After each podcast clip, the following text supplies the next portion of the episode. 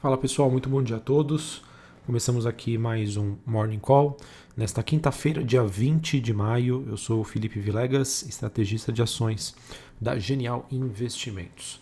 Bom pessoal, nesta quinta-feira a gente tem um dia, é, mais um dia na verdade, de cautela, em que neste momento os futuros de ações nos Estados Unidos recuam e as bolsas europeias acabam apresentando leves altas. Se houver mais uma queda hoje, seria a quarta consecutiva do S&P 500. Neste momento, o VIX, que é aquele índice de volatilidade, o índice do medo, é, subindo 3,5% na faixa dos 23 pontos.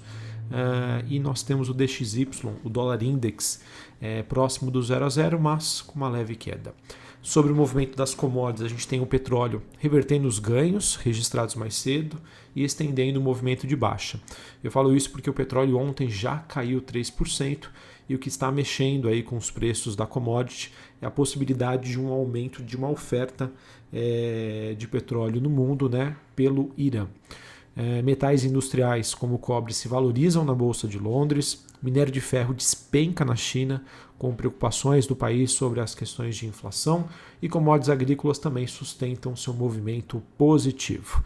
Criptomoedas nesta manhã se estabilizam após uma sessão bastante volátil ontem, em que o mercado chegou a ver uma queda aí do Bitcoin em torno de 30% no intraday, o que acabou assustando aí bastante os investidores.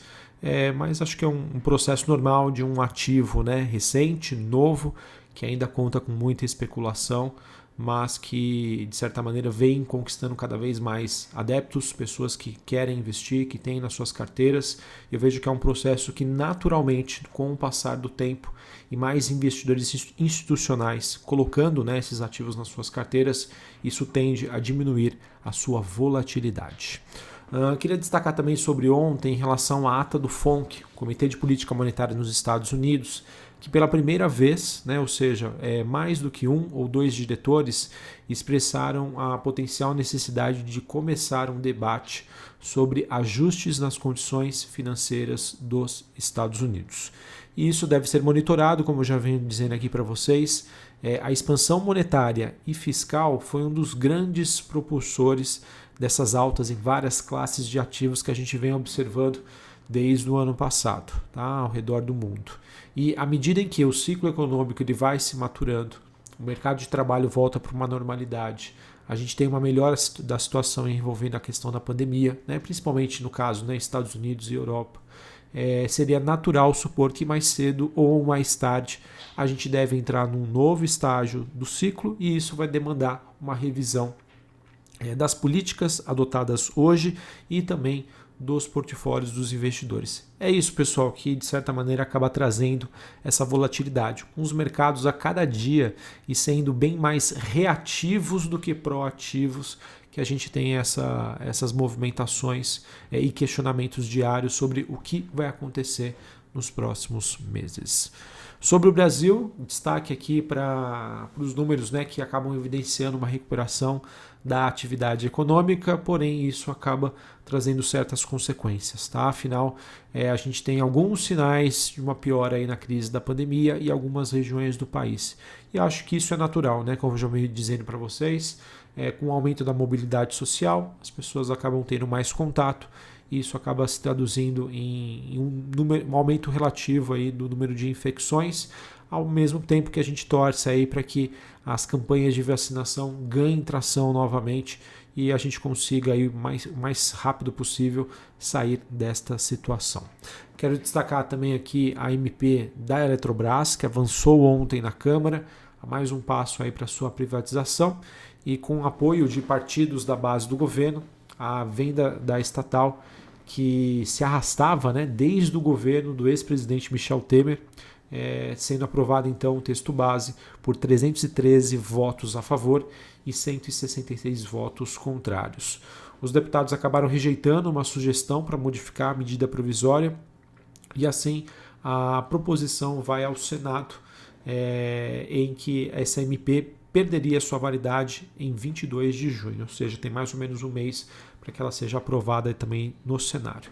Além da privatização, a proposta em análise eh, pela Câmara prevê também o uso de recursos do setor elétrico para programas de transferência de renda e exige também a contratação de termoelétricas a gás natural. Tá?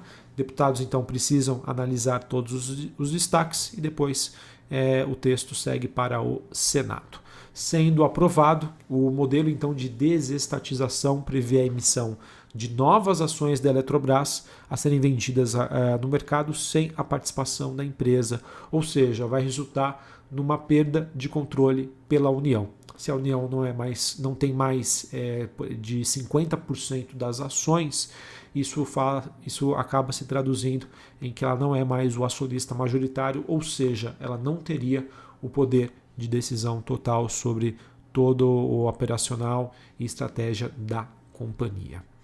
É, passando agora para o noticiário corporativo, que segue bastante agitado, é, nós tivemos o Banco Inter e o Banco ABC Brasil, eles que vão formar uma parceria visando uma atuação conjunta no mercado de capitais brasileiros para estruturação, colocação e distribuição de títulos e valores mobiliários e fundos de investimentos. Acredito que é uma notícia positiva para ambas as instituições, tanto o Banco Inter quanto o Banco ABC B4. É, em especial, acredito que isso possa até ter uma maior repercussão em, no, no, Banco ABC, que é um banco ali que tem bons fundamentos, mas como não passa aquela percepção do mercado de crescimento, né, não passava até então, pode ser que chame mais a atenção dos investidores. Uh, também temos notícias, pessoal, que o BTG Pactual confirmou que a Aquavero aceitou a proposta de ser contratada pelo banco como agente autônomo no lugar da XP. A ACO, que era um dos maiores escritórios também da XP, e ela que estima que terá até o final deste ano uma carteira de custódia de em torno de 12 bilhões de reais. E não para por aí. Né? O BTG também Pactual, de acordo com os jornais, é, disse que estaria perto aí é, de comprar a holding Universa. Para quem não conhece, a, a holding Universa ela é dona da Empíricos, do portal Seu Dinheiro em Money Times e também da Vitrio Asset. O valor do negócio seria em torno de 2 bilhões de reais. A Universa, que procurava um comprador para suas operações desde o final do ano passado, parece aí que já deve estar bem próxima aí de fechar este negócio. Mais um passo aí no avanço aí de crescimento acelerado que acontece pelo BTG Pactual, com aquisições aí de, de escritórios de agentes autônomos e várias entidades aí que uh, atuam no mercado financeiro.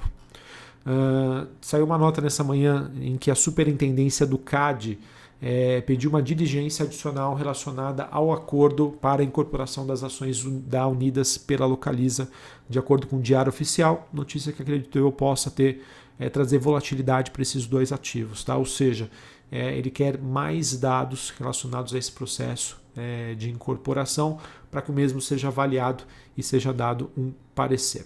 E para finalizar, a gente teve alguns pedidos né, que foram feitos na CVM para registro de ofertas iniciais.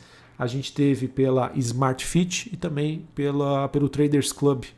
Uh, o Traders Club que é uma plataforma voltada para investidores de varejo, fundada em 2017 e que tem cerca de 450 mil usuários.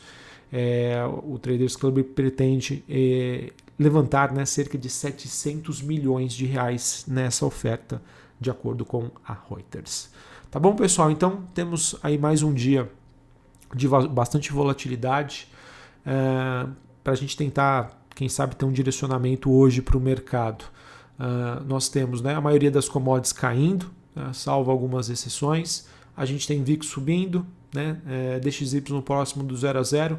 Mesmo com a alta das bolsas europeias, acredito que a gente, eu vejo hoje com um viés um pouco mais negativo a bolsa brasileira. Claro, salvo algumas exceções envolvendo o noticiário corporativo que podem ajudar. É, essa questão do avanço da, da medida da provisória da Eletrobras, de certa maneira, também se traduz num, num ambiente aí político mais construtivo, o que pode ajudar no desempenho aí de empresas estatais. Beleza, pessoal? Então era isso que eu tinha para trazer para vocês. Antes de encerrar aqui, quase que eu me esqueço, mas falar sobre a agenda do dia. Aqui no Brasil, 11h30 da manhã, dados sobre arrecadação de impostos. E nos Estados Unidos, às 9h30, novos pedidos de seguro-desemprego.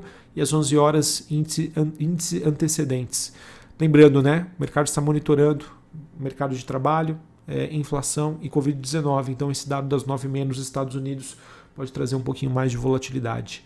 Um abraço a todos, uma ótima quinta-feira para vocês e até mais. Valeu!